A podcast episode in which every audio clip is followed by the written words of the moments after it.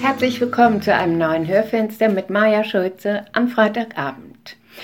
Eigentlich sollte hier heute das Interview mit Hanna Walter zu hören sein. Ich laufe da mal los. Aber wie die Dinge manchmal so sind, kam etwas dazwischen und deshalb verschieben wir es auf einen anderen Freitag. Nun musste ich erst mal überlegen, was ich als Alternative mache und als ich mit einer Freundin spazieren ging und wir unterhielten uns über dieses und jenes und wir diskutierten auch, sagte sie plötzlich zu mir, nun lass doch mal die Kirche im Dorf. Hm, nun lass doch mal die Kirche im Dorf. Eine bekannte Redewendung im Sinne von, nun überhöhe das nicht, nun halte mal den Ball ein bisschen flach. Aber woher kommt denn eigentlich diese Redewendung?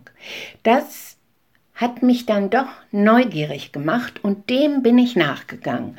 Und dazu habe ich etwas sehr Interessantes beim Südwestrundfunk gefunden und das erzähle ich Ihnen jetzt mal.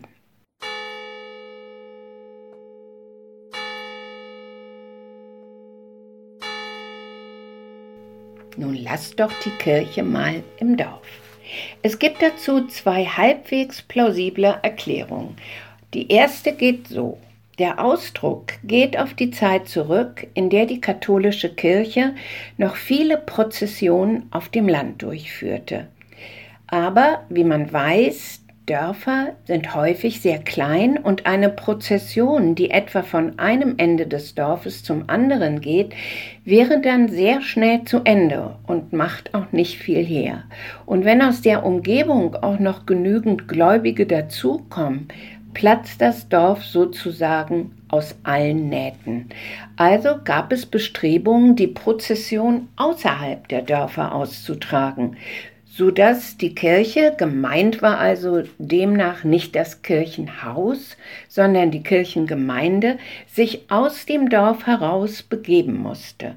Das stieß jedoch auf Widerstand bei den Nachbargemeinden und viele meinten, nein, die Kirche, das Kirchenleben gehöre ins Dorf und da soll man es doch auch belassen, auch wenn die Prozession dann eben kleiner ausfallen mag. Und das passt ja auch zur heutigen Bedeutung des Ausdrucks die Kirche im Dorf lassen.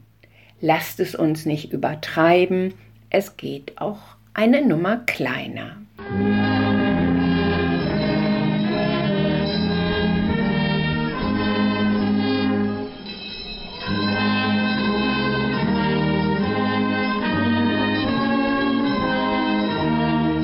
Aber es gibt auch noch eine andere Erklärung.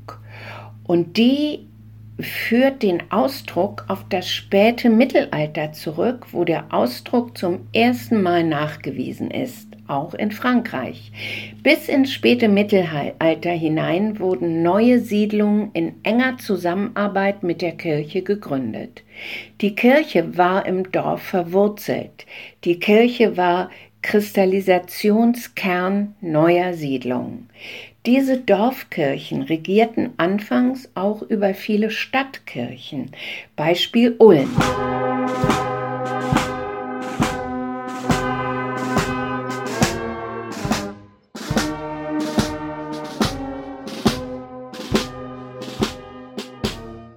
Bevor das Ulmer Münster gebaut wurde, lag die für Ulm zuständige Pfarrkirche außerhalb der Stadt und verwaltet wurde sie auch nicht von Ulm, sondern vom Kloster Reichenau. Und so war es in vielen Städten. Die Städte hatten über ihre Kirchen wenig zu sagen, denn die wurden organisatorisch von Pfarrkirchen auf dem Land verwaltet. Das änderte sich dann aber im späten Mittelalter, als die Kathedralen gebaut wurden. Da wurden die Stadtgemeinden nach und nach so groß und mächtig, dass sie sich nicht mehr von den Dorfvereinen regieren lassen wollten und sich von ihnen abkapselten.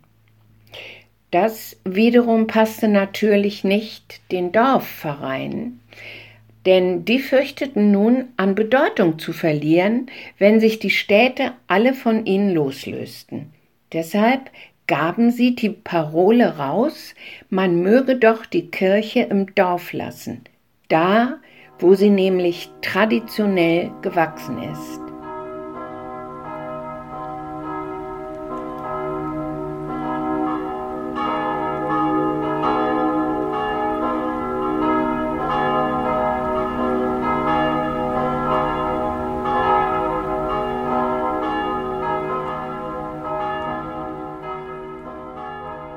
Der Vorteil dieser Erklärung ist, sie passt ein bisschen besser zu den historischen Quellen. Der Nachteil ist, ähm, dass der Bezug zur heutigen Verwendung dieser Redewendung weniger deutlich wird. Ich finde diese historischen Erklärungen wirklich sehr interessant und vielleicht Sie ja auch.